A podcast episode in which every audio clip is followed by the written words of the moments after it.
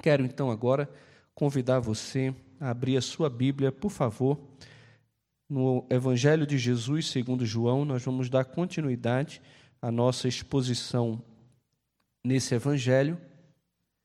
Temos já caminhado, se você não acompanhou as outras mensagens, você pode também ir no nosso canal aí do YouTube, que você vai ter todas as mensagens do Evangelho até agora. Então, o tema da nossa série é o Verbo se fez carne e hoje nós vamos falar sobre a necessidade de que Jesus cresça.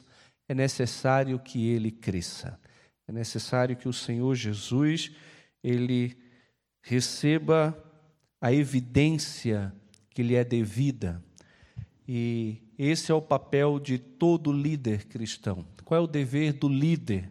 É o desafio do discipulado é levar o líder a um autoesvaziamento e a exaltação da pessoa de Cristo.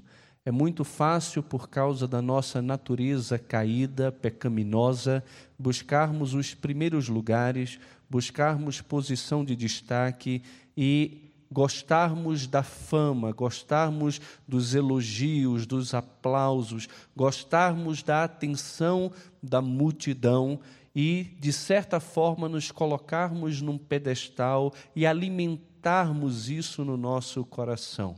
Mas a verdade é que o líder cristão, ele é, na verdade, um servo de Jesus e ele cresce à medida que ele diminui. O objetivo de todo líder é fazer com que Jesus seja exaltado, seja reverenciado, adorado e ele não sirva como um obstáculo para que as pessoas se aproximem do Salvador e do nosso Senhor bendito, que é Jesus. E nós aprendemos muito é, com a pessoa de João Batista, também um servo de Deus, um homem enviado por Deus, que não se deixou levar pelo orgulho, levar pela ambição pessoal, mas sim entendeu a sua missão e foi se esvaziando para que Jesus pudesse cada vez mais é, assumir o cenário da sua época. Então convido você a abrir sua Bíblia no Evangelho de João, capítulo 3, vamos ler do versículo 22 até o versículo de número 36, que diz assim a palavra do nosso Deus. Depois disto, foi Jesus com seus discípulos para a terra da Judéia. Ali permaneceu com eles e batizava. Lembrando que Jesus estava em Jerusalém, que também está dentro da Judéia, a ideia aqui é que ele está se retirando de Jerusalém e indo mais para o interior. E ali eles batizavam. Ora, João estava também batizando em Enom, perto de Salim, porque havia ali muitas águas, e para lá concorria o povo e era batizado, pois João ainda não tinha sido encarcerado. Ora, entre os discípulos de João e um judeu suscitou-se uma contenda com respeito à purificação.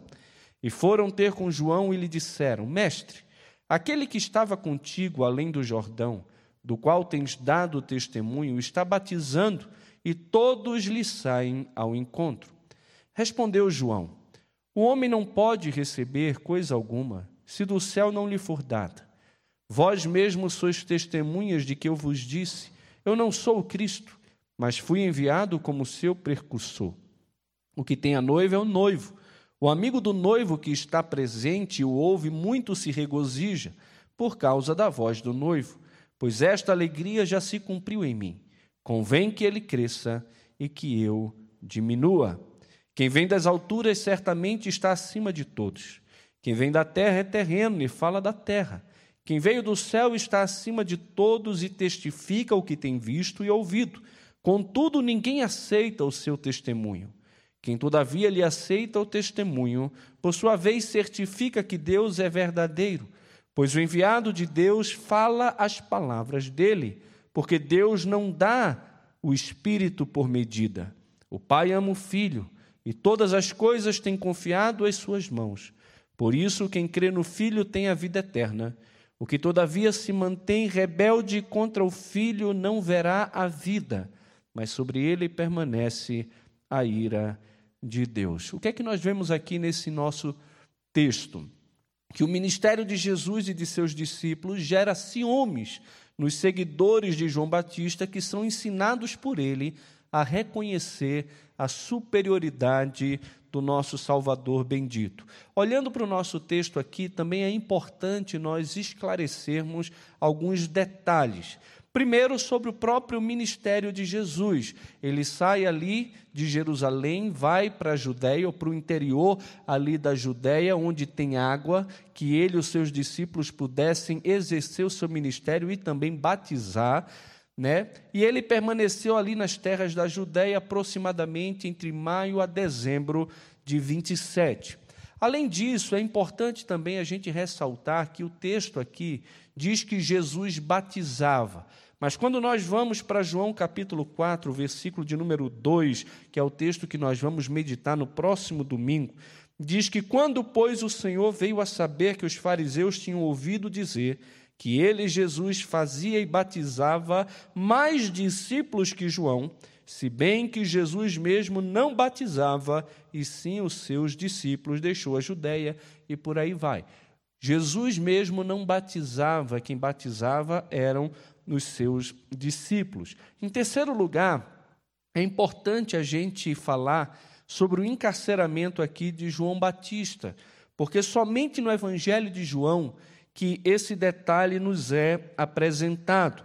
Todos os outros evangelistas, como Mateus e Marcos, afirmam que depois da tentação de Jesus, João Batista fora encarcerado.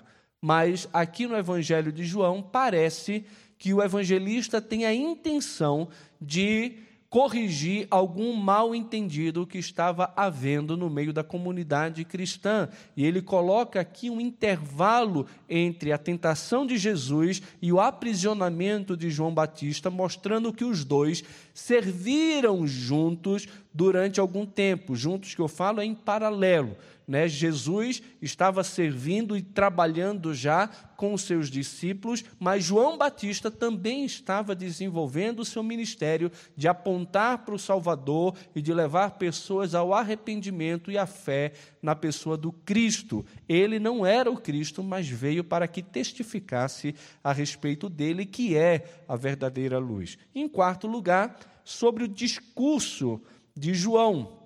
Né? Nós temos aqui o último discurso de João Batista, o último testemunho dele nesse evangelho, que mostra a origem desse discurso que está na disputa entre os admiradores de João e um outro judeu que preferia Jesus.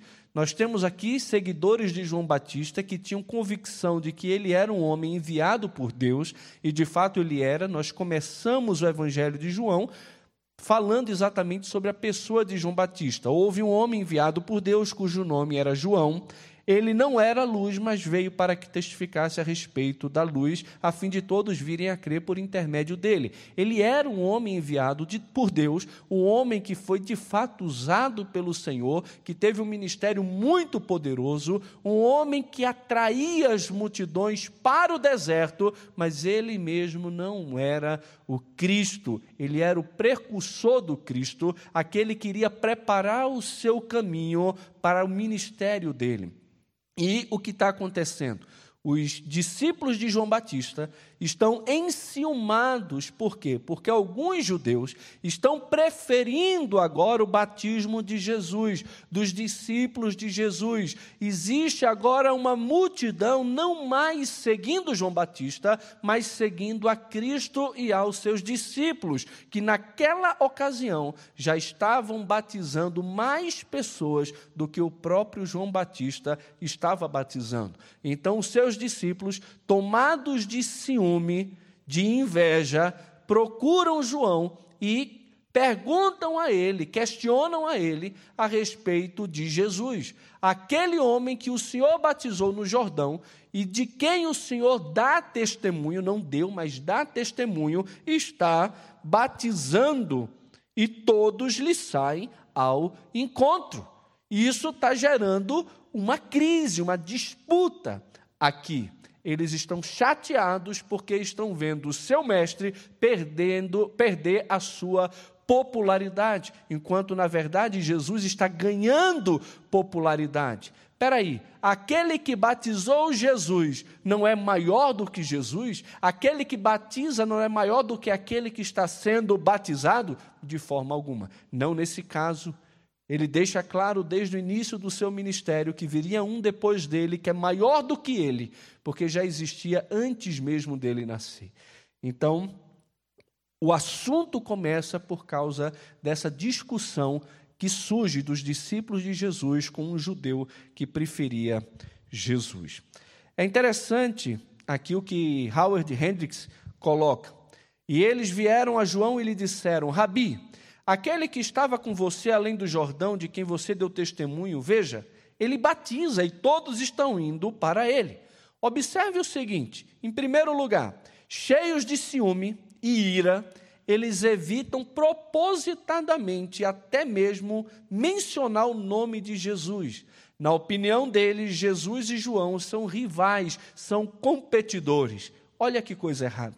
Eles são, na verdade, cooperadores de um mesmo plano de Deus, que é levar os homens ao arrependimento e à salvação e à vida eterna. Mas a compreensão dos discípulos de João Batista estava completamente equivocada. E é muito ruim quando nós vemos no próprio seio da igreja, no contexto da igreja de Cristo, gente jogando muito mais tênis do que frescobol os dois têm duas raquetes e bola, mas quem joga tênis joga contra o outro e quem joga frescobol joga com o outro e para o outro. O objetivo não é destruir o oponente, mas brincar com o outro. Nós somos um só povo de Deus, estamos ligados a um só corpo espiritual, que é o corpo de Cristo, e nenhuma igreja deveria competir com outra igreja, e nenhum ministério deveria estar competindo com outro ministério, porque nós não somos rivais, mas somos aliados de um mesmo Deus, tendo o mesmo propósito de levar todas as nações ao conhecimento de Cristo. Em segundo lugar, eles não parecem satisfeitos com o fato de João ter dado testemunho sobre Jesus. Suas palavras provavelmente são uma repreensão velada, com referência ao testemunho de João. É como se eles estivessem dizendo o seguinte: o senhor fica dando testemunho desse Jesus, que eles nem citam o nome aqui, e todos agora estão indo para ele, para ser batizados por ele, e estão nos deixando. Olha que coisa. E em terceiro lugar, eles usam a figura de linguagem chamada hipérbole todos estão indo para ele. Ou seja, logo você estará sem nenhum seguidor. E na verdade, esse sempre foi o objetivo: que João Batista não tivesse nenhum seguidor. Ele veio para apontar o caminho para o Messias. Eis o Cordeiro de Deus que tira o pecado do mundo. E os seus discípulos deveriam então ir até o encontro de Jesus. Mas olhando para o nosso texto, a gente percebe que a resposta de João Batista revela, em primeiro lugar, meus irmãos, coerência. Coerência com o próprio histórico da sua proclamação. Ele vai dizer no versículo 28 e 30 do nosso texto aqui: Vós mesmos sois testemunhas de que eu vos disse: Eu não sou o Cristo, mas fui enviado como seu precursor. Convém que ele cresça e que eu diminua. Eu nunca menti para vocês e nem para ninguém. Eu nunca disse que eu era o Messias. Eu nunca disse que eu era o Cristo. Eu nunca disse que eu era o fim de todas as coisas. Ele é o fim de todas as coisas, não eu. A sua proclamação revela a sua identidade. Se nós voltarmos aqui no capítulo 1, versículo 19 e 20, quando os líderes judeus mandaram pessoas para perguntar a João Batista quem ele era. Diz o seguinte o nosso texto: Este foi o testemunho de João, quando os judeus lhe enviaram de Jerusalém sacerdotes e levitas para lhe perguntarem: Quem és tu? Ele confessou e não negou. Confessou: Eu não sou o Cristo. É interessante. Se alguém pergunta para você: Quem é você? Você vai dar o seu nome, vai falar de onde você vem, sua filiação, se é casado, se não é. Ninguém fala, olha, eu não sou fulano. João Batista ele fez questão de afirmar desde o início: Eu não sou o Cristo. Alguns poderiam pensar que ele era o Cristo, mas ele quer deixar claro antes de dizer quem ele é, aquele que ele não é. Eu não sou o Cristo. E a nossa proclamação deve sempre revelar nossa identidade. Somos servos, somos uma voz que clama no deserto, somos uma cana açoitada aí pelo vento, que faz algum barulho, mas não temos a voz que está por cima das muitas águas. Não somos o Cristo, não somos preexistentes, eternos, criadores de nada.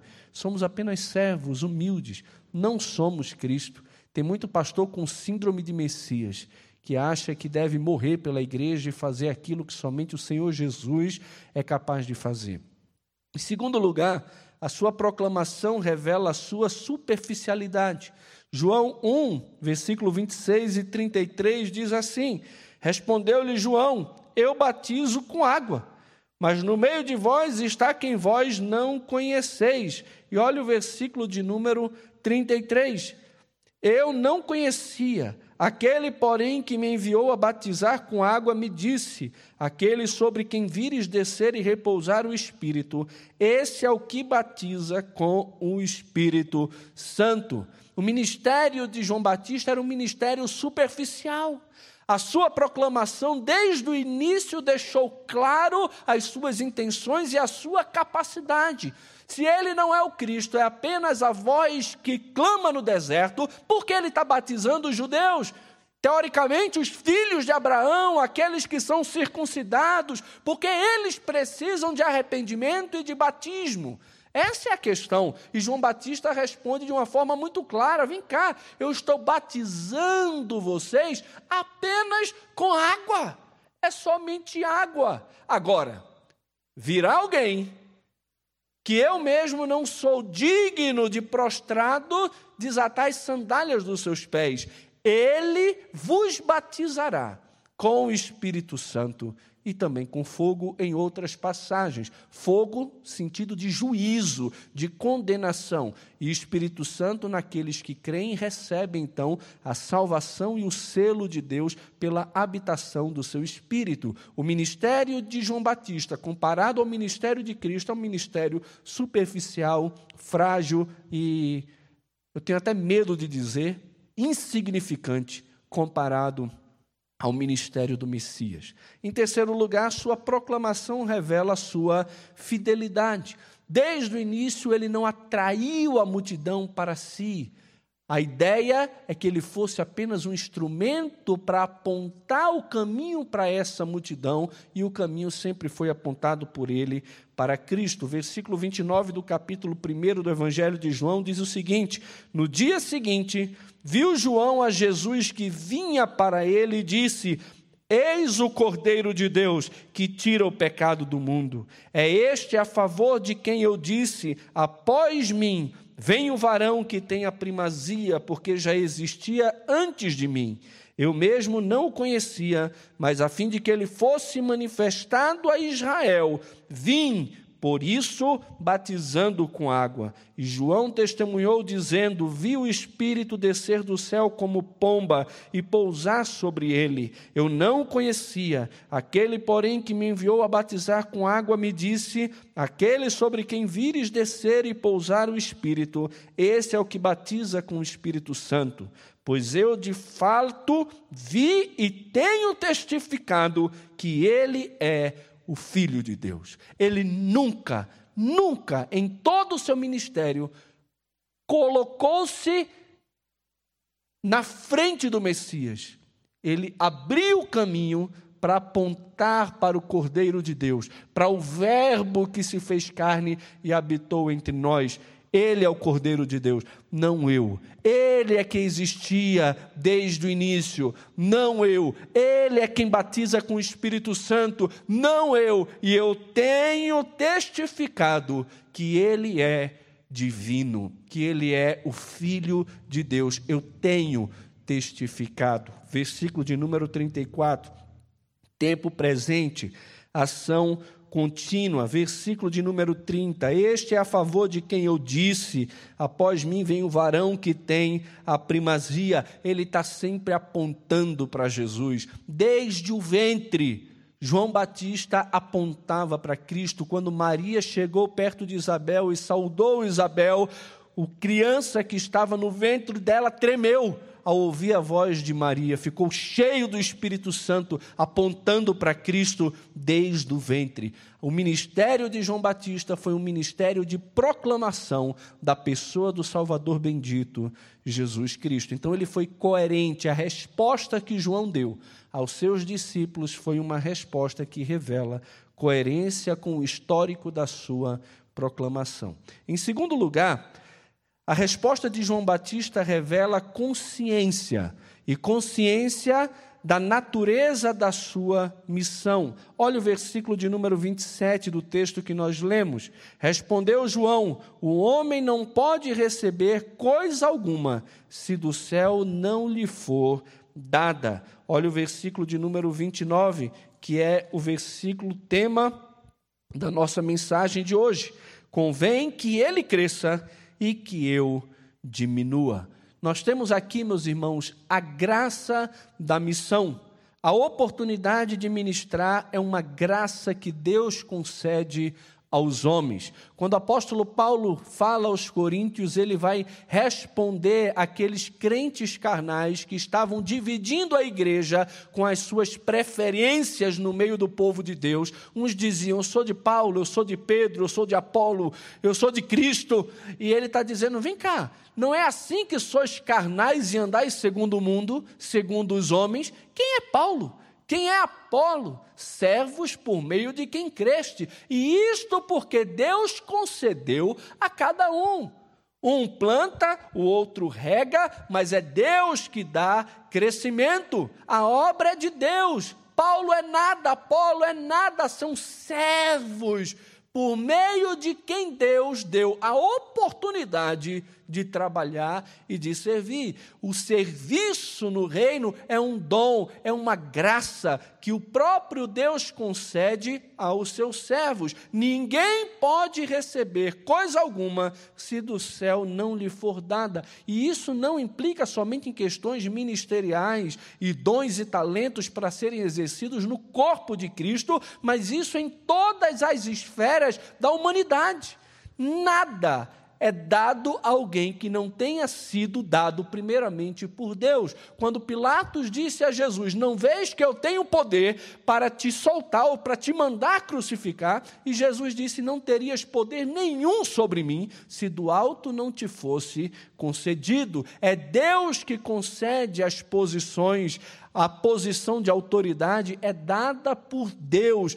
Todos nós estamos onde estamos e fazemos o que fazemos, porque Deus, na sua infinita graça, nos concedeu esse privilégio. E quando nós falamos em relação ao reino de Deus e ao serviço no corpo de Cristo, na igreja, nós precisamos ter essa consciência de que fomos abençoados por Deus com um dom e que isso é uma graça que deve ser exercida dentro dos limites daquilo que Deus nos concedeu e que ninguém deve pensar de si mesmo além do que convém, mas deve pensar segundo a medida da fé que Deus repartiu a cada um de nós. Se você recebeu o dom de misericórdia, faça com alegria. Se você recebeu o dom da liberalidade, contribua com generosidade. Se você recebeu o dom de ensino, então esmere-se no fazê-lo. Se você recebeu o dom da presidência, então faça com diligência.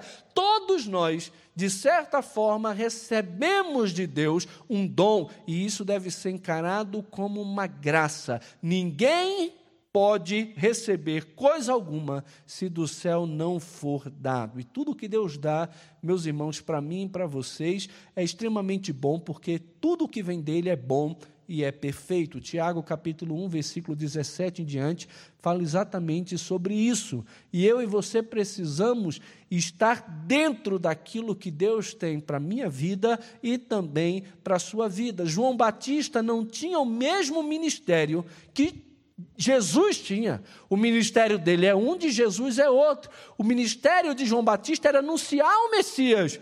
O ministério de Jesus é se revelar como Messias e morrer numa cruz por nós para nos salvar. São ministérios diferentes, dons diferentes, graça diferente, mas é uma graça. Quando Paulo escreve aos Romanos, ele vai dizer que Deus deu a ele pela sua graça, o ministério apostólico.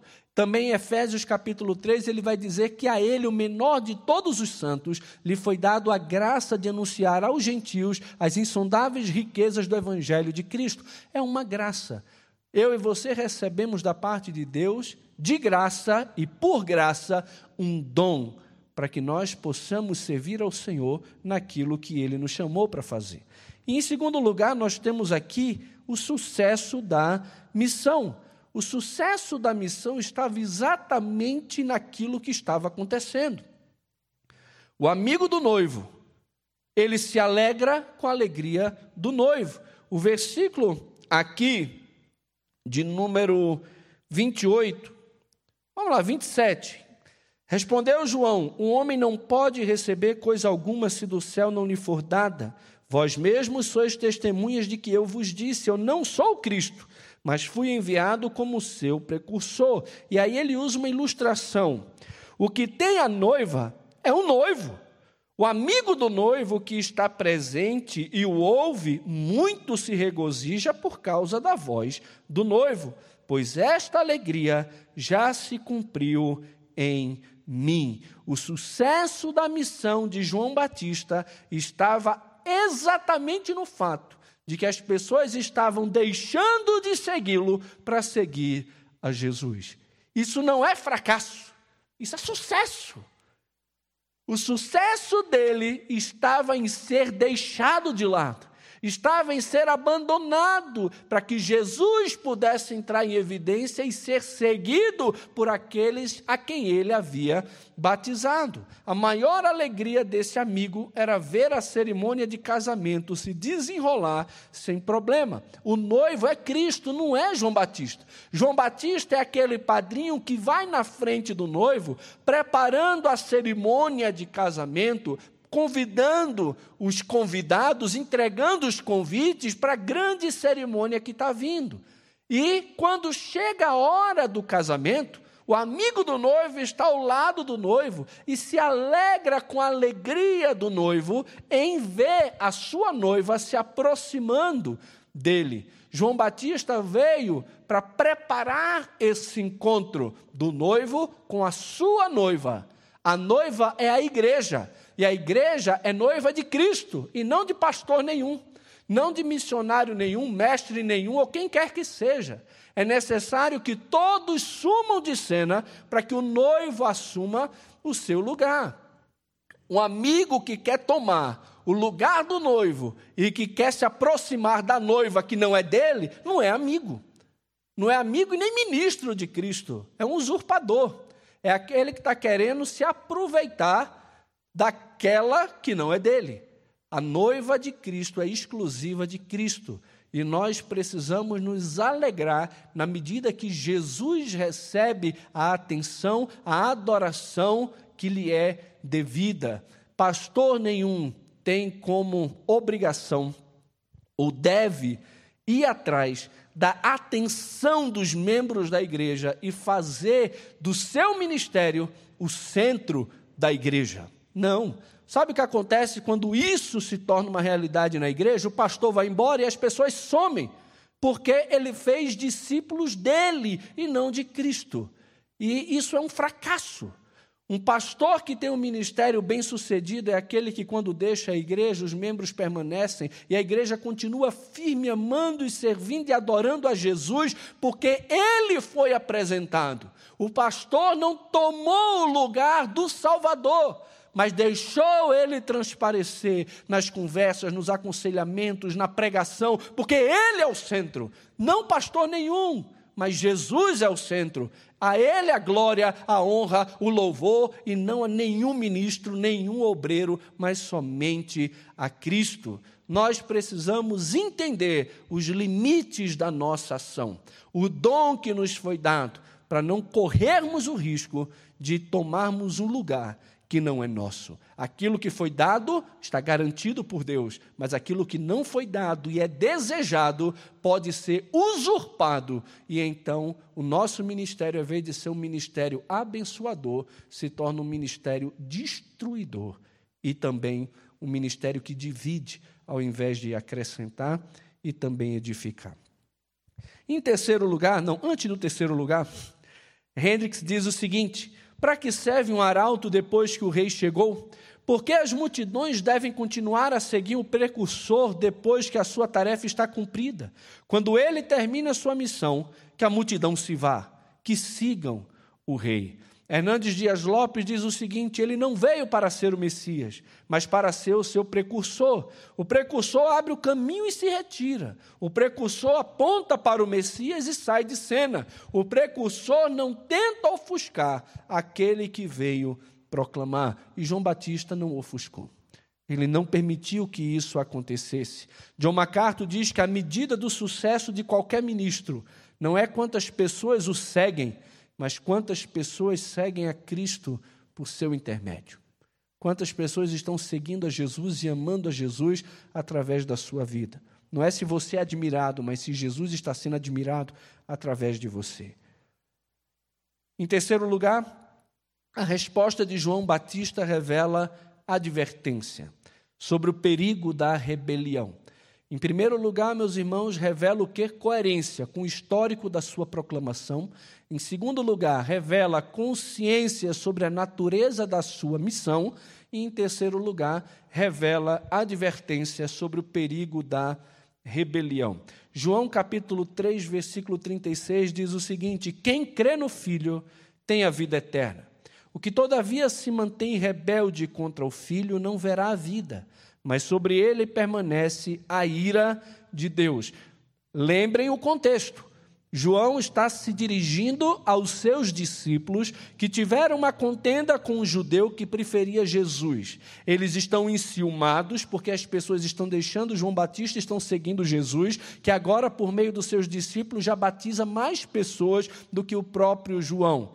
A esses seus discípulos, João Batista se dirige dizendo que quem crê no Filho tem a vida eterna, mas o que todavia se mantém rebelde, distante, descrente a respeito do Filho, não verá a vida, mas sobre ele permanece a ira de Deus. Nós podemos andar ao lado de grandes homens de Deus e mesmo assim não nos aproximarmos de Deus. Podemos admirar o ministério de muitos homens de Deus e mesmo assim não conhecer a Cristo. Esses discípulos andavam ao lado de João Batista, perto dele, defendiam o ministério dele, mesmo sem entender o conteúdo e o sucesso da sua missão. João Batista apontava para Cristo e dizia: Ele é o Cordeiro de Deus. Mas eles permaneciam ao lado de João, ao invés de deixá-lo e ir para Cristo. Eles estão apegados a um homem de Deus, mas que não é Deus. A um homem de Deus que aponta a salvação, mas que não tem poder para salvar. Jesus tem poder para salvar. E se você é discípulo de um homem de Deus, de uma mulher de Deus, mas não conhece a Deus, você ainda está debaixo da ira de Deus. Cristo é superior a João Batista. E quem fala isso é o próprio João. Ele enaltece a pessoa de Jesus, o caráter de Jesus e também a missão de Jesus. Ele vai dizer no versículo 31: Quem vem das alturas certamente está acima de todos. Quem vem da terra como eu, sou terreno e falo da terra. O que veio do céu está acima todos. A origem de Jesus é uma origem celeste, uma origem celestial. Ele não apenas vem do céu, ele é divino, ele é eterno, ele é o criador de todas as coisas, nele tudo subsiste, ele é a imagem do Deus invisível, primogênito de toda a criação, ele é o cabeça da igreja, ele é o rei dos reis, ele é o senhor dos senhores, ele é a porta do aprisco das ovelhas, ele é o caminho, ele é a verdade, ele é a vida. Ninguém se compara a ele. Ele é o Verbo que se fez carne e habitou entre nós, ele é a luz do mundo. Ninguém se compara a Cristo, a sua origem é incomparável. Ele vem de cima, nós vemos da terra. O discurso de João é da terra, o de Jesus é do céu. Ele tem origem celeste, ele veio das alturas. E graças à sua origem celestial, ele está acima de todos. Portanto, acima também daquela voz que clamava no deserto. Em comparação com Jesus, o arauto tem origem e caráter terrenos. Ele até fala de um ponto de vista terreno, pois, embora seja a voz de Deus, quando Deus fala por meio dele, às vezes o medo e a dúvida começam a se manifestar quando a natureza pecaminosa e fraca do arauto se expressa, como aconteceu no caso de João Batista em Mateus capítulo 11, quando ele começa a ter dúvidas a respeito de Jesus, se de fato ele era o Messias que deveria vir ou se eles deveriam esperar um outro. Ele é falho. Agora, Cristo, vindo do céu, está acima de todos, e dúvidas, medos pecaminosos nunca perturbaram Jesus. Além disso, ele sabia de antemão o que era verdade. João Batista veio com uma mensagem que apontava para Cristo. Agora, Cristo, ele é a própria mensagem e ele não precisa de nenhum mediador que fale as palavras de Deus para ele.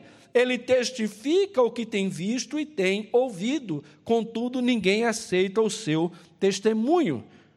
Quem, todavia, lhe aceita o testemunho, por sua vez, certifica que Deus é verdadeiro. Por quê? Porque Deus testifica a respeito do seu filho amado. Diz: Este é o meu filho em quem tenho todo o meu prazer. Aquele que crê no filho testifica que Deus é, de fato, verdadeiro, como nós vemos em várias passagens é, das Escrituras. O seu testemunho é puro e deve ser aceito, pois o que ele viu e ouviu, disso ele dá testemunho. E como esse testemunho ele foi recebido? No seu todo? Não. No seu todo ele foi rejeitado mas ninguém aceita o seu testemunho. Apesar disso, houve algumas exceções. Apesar dele ter vindo para o mundo e o mundo ter sido criado por intermédio dele, o mundo não o conheceu. Mas alguns o conheceram e alguns o receberam. E aqueles que receberam testificaram que Deus é verdadeiro e receberam o poder também de se tornarem filhos de Deus. Aquele que não aceita o seu testemunho, temos aqui o mesmo contraste que a gente encontra lá em, primeiro, em João capítulo 1, versículo 11 e 12.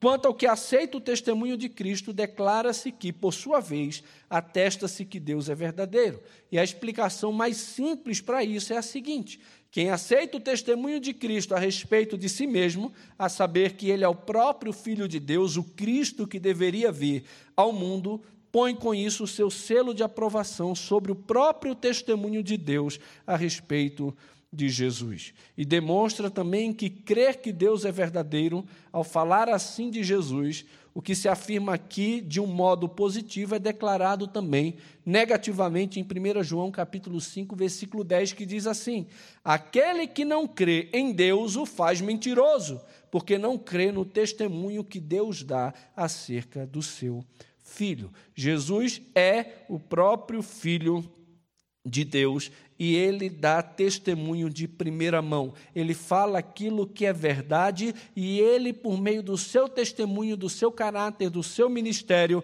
testifica também com o caráter de Deus de que Deus é verdadeiro. Além disso, ele experimentou o Espírito Santo sem medida. O Espírito Santo estava em João Batista e o usou também, mas diz que ao filho o Espírito foi dado sem nenhum tipo de de medida, pois o enviado de Deus fala as palavras dele, e esse enviado de Deus é Cristo, porque Deus não dá a ele, foi omitida aqui na nossa tradução da atualizada, Deus não lhe dá o Espírito por medida. Quando ele se aproxima da sinagoga, que ele abre o rolo e lê o livro do profeta Isaías, que diz: O Espírito de Deus está sobre mim, pelo que me ungiu, e aí segue, é o Espírito de Deus que está de forma plena, sem nenhuma medida, sobre a vida do filho, diferente do caso de João Batista. E, em último lugar, Cristo é superior a João Batista, não só por causa da sua origem, não só porque sabe de antemão que é verdade, não só porque testemunhava de acordo com o caráter de Deus, não só porque experimentou o Espírito sem medida, mas porque o Pai, em suas mãos, tudo lhe confiou. Ele tem o domínio sobre tudo, ele tem o controle de tudo, ele domina tudo, tudo pertence a ele, afinal de contas, todas as coisas foram criadas por intermédio dele e para ele, e sem ele nada do que foi feito se fez. Ele não é apenas o criador, mas o sustentador e o organizador de todas as coisas. O Pai confiou tudo ao filho, logo ele é extremamente superior a João Batista, o seu ministério é completamente incomparável. O fim de João, então, é apontar para Cristo. Werner de Boer diz que João, o poderoso cabeça do movimento de avivamento, desaparecerá no cárcere solitário e perderá a vida por causa do ódio de uma mulher e de uma dança sensual de uma moça. Jesus, porém, há de crescer para ser o Kyrios, o Senhor, o Salvador e o cabeça da nova igreja dos renascidos, que agora já podem ter a vida da era vindoura. A ideia é exatamente essa: João Batista precisa diminuir e Jesus precisa crescer. E ele está aqui advertindo os seus discípulos sobre o perigo de virar as costas para Jesus sobre o perigo de valorizar os homens e deixar Cristo de lado, a amar tanto uma figura pública e deixar de lado o Salvador. Só um é o Messias, e não é o Bolsonaro, é Jesus. Jesus Cristo, ele é o Salvador incomparável. Aquele que não se rende a ele fica debaixo da ira de Deus. Você pode seguir homens de Deus. Você pode até frequentar uma igreja de Deus, mas se você não conhecer aquele que por Deus foi enviado para morrer numa cruz por você, você vai perecer. Sobre a fé em Jesus Cristo, nosso texto de versículo 36, que nós acabamos de ler, diz: Por isso, quem crê no Filho tem a vida eterna. O que todavia se mantém rebelde contra o Filho não verá a vida mas sobre ele permanece a ira de Deus. Nós temos aqui o benefício da fé. O benefício na fé é que quem crê no Filho tem, não terá, nem teve, tem a vida eterna. Mas é necessário crer. Então nós temos aqui o benefício da fé. Quem crê tem a vida eterna. Quem crê nasce de novo. Quem crê pode ver o reino de Deus. Nós temos a implicação da fé. O que todavia se mantém rebelde contra o filho não verá a vida. A palavra rebelde está em contraste com a palavra crer, que vem logo antes dela aqui. A palavra crer, a palavra grega, que também pode ser traduzida por obediência, por fidelidade. Então, a fidelidade, a obediência está diretamente em contraste com a desobediência, com a rebelião, com a descrença. Então, o que está implícito aqui é que aquele que crê, além de ter o benefício da vida eterna, também tem uma implicação de submissão, obediência e reverência a Cristo. A fé implica numa vida de obediência, uma fé que não muda a vida de alguém e não transforma o nosso interior e o nosso exterior, não nos faz, não faz de nós homens zelosos por boas obras, talvez essa fé que tanto afirmamos seja uma fé infrutífera, incapaz de nos salvar. O apóstolo Paulo vai dizer que é por amor do seu nome, para obediência por fé entre todas as nações que ele anuncia o Evangelho. Obediência por fé. A fé me conduz a uma vida de obediência.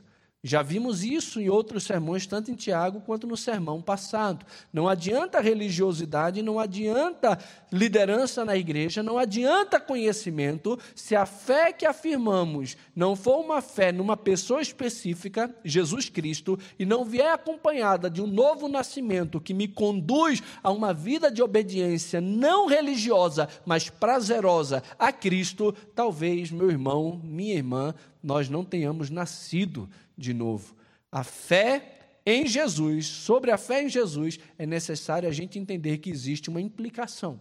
O autor aos Hebreus vai dizer com muita propriedade que o Senhor Jesus se torna o autor da salvação eterna para todos aqueles que lhe obedecem. Não é salvação por obediência, não é salvação pelo senhorio de Cristo, é salvação pela fé, mas uma fé genuína que transforma o coração e também habilita as mãos. E em terceiro lugar, sobre a fé em Jesus Cristo, nós temos, além do benefício da fé, além da implicação da fé, nós temos também o livramento da fé. Mas a ira de Deus sobre ele permanece. Permanece sobre quem? Sobre o rebelde, sobre aquele que não tem fé. Mas aquele que crê, ele não apenas tem a vida eterna, ele tem a vida eterna longe da ira.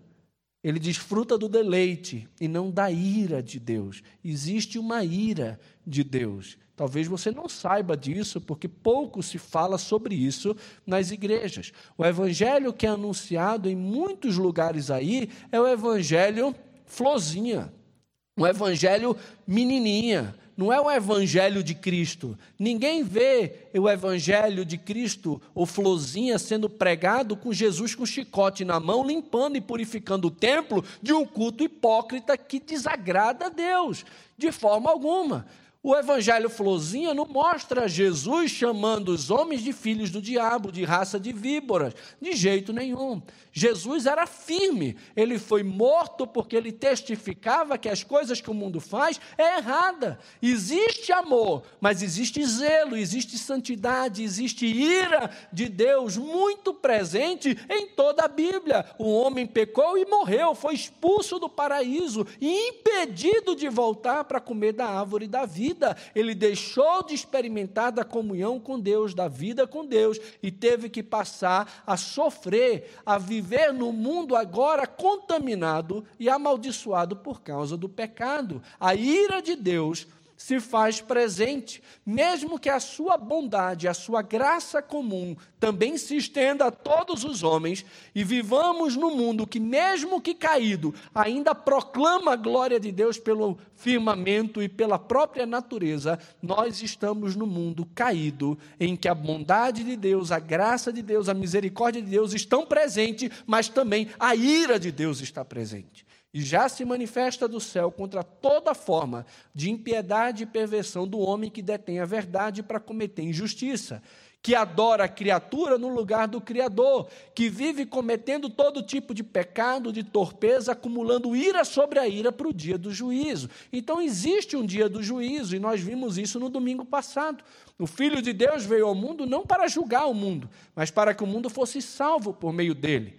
Quem nele crê não é julgado, mas o que não crê já está condenado, porquanto não crê no nome do único Filho de Deus. Existe julgamento, existe condenação. O universalismo é uma heresia. Isso não existe. No final, o amor vence. O amor sempre vai vencer. E, inclusive, o amor com a justiça de Deus andam entrelaçados, como nós veremos aqui. João Batista falou sobre essa ira de Deus em outro momento. Lucas também se refere à ira de Deus no seu evangelho, 21, 23. Paulo fala dela de forma repetida, não posso nem falar o tanto de versículo que tem aqui, porque são muitos textos.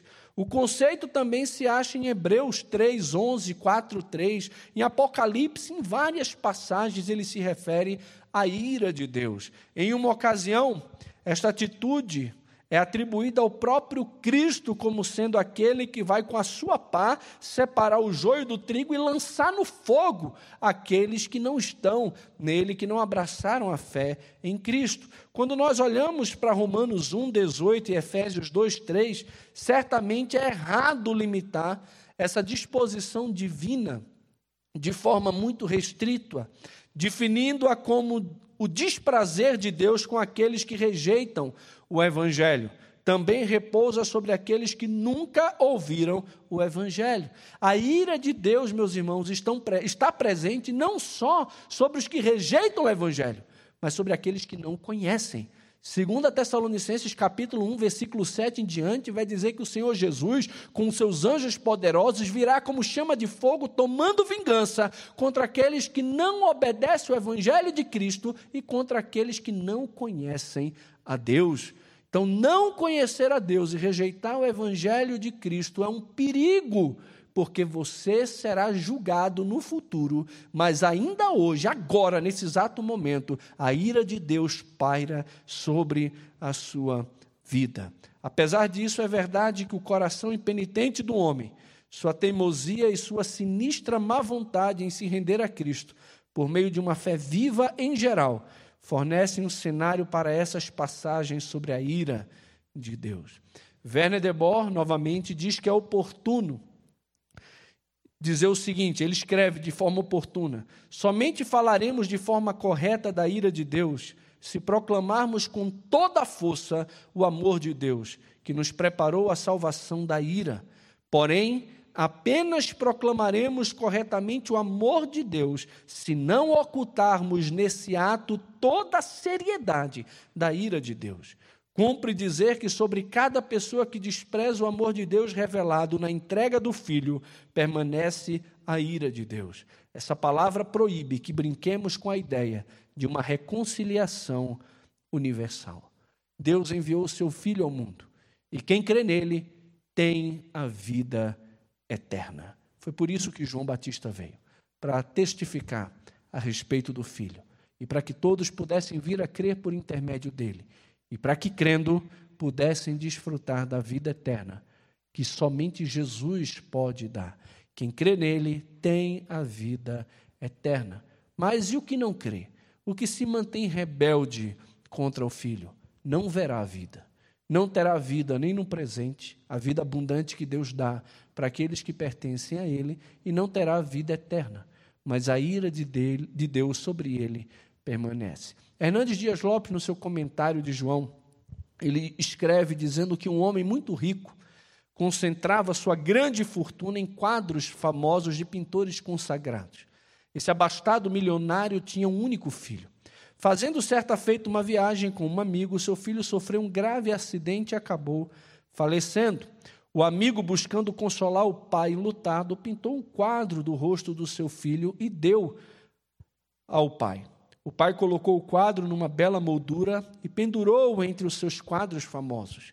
E antes de morrer, fez, seus, fez seu testamento, ordenando ao mordomo que fizesse um leilão dos quadros e doasse os recursos angariados para uma instituição de caridade. Depois da sua morte, o leilão foi divulgado nas rodas mais seletas dos amantes da arte. Um salão ricamente adornado recebeu os convidados ilustres e endinheirados. Para surpresa dos presentes, o leiloeiro apresentou o quadro do filho como o primeiro a ser vendido. Ninguém se interessou. Todos aguardavam os quadros famosos. Até que um indivíduo fez um lance e comprou o quadro do filho. Nesse momento, o mordomo interrompeu o leilão e disse: O leilão acabou. Todos protestaram. Então ele leu o testamento do seu senhor: Aquele que tiver o filho tem tudo. De acaso ele está correto quando afirma que se a fé no Filho é a única forma de herdar a vida eterna, e se ela é ordenada pelo próprio Deus, então não confiar nele é tanto desobediência quanto descrença. Então, se você não confia no Filho para a vida eterna, você não confia em Deus, você é descrente de Deus e acredita que Deus é um mentiroso, porque Deus testifica a respeito do seu filho, de que ele é o seu filho e de que todo aquele que nele crê tem a vida eterna. Quem rejeita o filho, rejeita o pai. Mas aquele que recebe o filho como Senhor da sua vida também recebe o pai, também recebe a vida eterna, se torna um servo do Senhor e é liberto da ira de Deus. Você está debaixo da ira ou do amor de Deus? Você está afastado da família de Deus ou já recebeu o poder de se tornar um filho de Deus? Quem é você? Quem é você? John MacArthur diz que, em vez de ciúme, João exibiu humilde fidelidade à superioridade da pessoa e também do ministério de Jesus. Meus irmãos queridos, é necessário que ele cresça e que eu e você venhamos a diminuir. Ele precisa crescer. Se de alguma forma eu e você estamos impedindo as pessoas de se aproximarem de Cristo, estamos procurando uma glória que não é nossa, nós estamos em pecado e precisamos mudar de atitude urgente. É necessário que ele cresça e que eu e você venhamos a diminuir. A resposta que João Batista deu aos seus discípulos revelou a sua proclamação. Desculpa, revelou a sua o quê? Em primeiro lugar, estou cansado. Revela, eu tenho que voltar. Deixa eu ver aqui. revela a sua coerência exatamente com o histórico da sua proclamação, revela, em segundo lugar, a sua consciência da natureza da sua missão e revela, em terceiro lugar, uma advertência sobre o perigo da rebelião. E agora, para encerrarmos, a proclamação de João Batista buscava levar as pessoas a uma confiança e fidelidade a Cristo e não a uma glória pessoal. Como você encara o seu ministério? Como você encara o ministério de homens e mulheres de Deus? Como fugir da idolatria aos homens? Você segue a líderes ou você segue a Jesus? Você tem que seguir a Jesus. Você tem que seguir a Cristo e não a homem algum, a Jesus. Em segundo lugar, João Batista entendia que o seu ministério era fruto da graça de Deus e se alegrou em ver o ministério de Cristo sobrepujando ao seu. Como você vê o sucesso do ministério de outros? Com inveja ou alegria? No seu ministério, Cristo é revelado ou abafado pela sua personalidade? Lembre-se, meu irmão, fidelidade é maior do que popularidade. Deus requer de nós fidelidade, não sucesso, não números. Muitos homens e mulheres de Deus foram extremamente fiéis e não tiveram um ministério frutífero no sentido de atrair uma multidão, mas que colocam muitos desses que estão atraindo uma multidão, não pelo Evangelho, não por Cristo, mas buscando glória pessoal e negociando o Evangelho para atrair seguidores recursos e também fama. Que Deus nos livre desse pecado e encontre em nós uma igreja fiel que o ama, que o adora e que o anuncia para todo mundo, não deixando jamais que, de alguma forma, aquilo que fazemos oculte aquilo que Deus fez. Enviou o seu Filho ao mundo para que todo aquele que nele crê tenha vida eterna. Receba Cristo como seu Senhor. E você que já o tem como seu Senhor, siga os passos de João Batista. Não se exalte, não se engrandeça, não se ensoberbeça, como se o seu ministério e os frutos do seu ministério viesse de você e não de Deus. A Ele toda honra, glória e louvor por todas as gerações e para todo sempre, na igreja e em Cristo Jesus. Amém. Vamos orar. Pai, muito obrigado mais uma vez pela tua palavra. Em nome de Jesus, agradeço por tua bondade conosco, pela tua fidelidade. Agradeço ao Senhor por essa palavra específica aqui, que nos ensina a importância de nos humilharmos, ó Deus, e exaltarmos a pessoa do teu filho bendito. Não existe ninguém que se compare a ele. Que a nossa proclamação anuncia a nossa identidade, a nossa fidelidade, mas também a nossa simplicidade. Somos pequenos, totalmente vazios perto da grandeza de Cristo, de quem Ele é. Que a nossa proclamação e a própria missão nossa revele, ó Deus, a compreensão de que o Senhor nos concedeu uma graça e que possamos servir ao Senhor sempre com muita alegria e que possamos compreender também que sucesso tem a ver com pessoas seguindo a Jesus e não necessariamente a nós.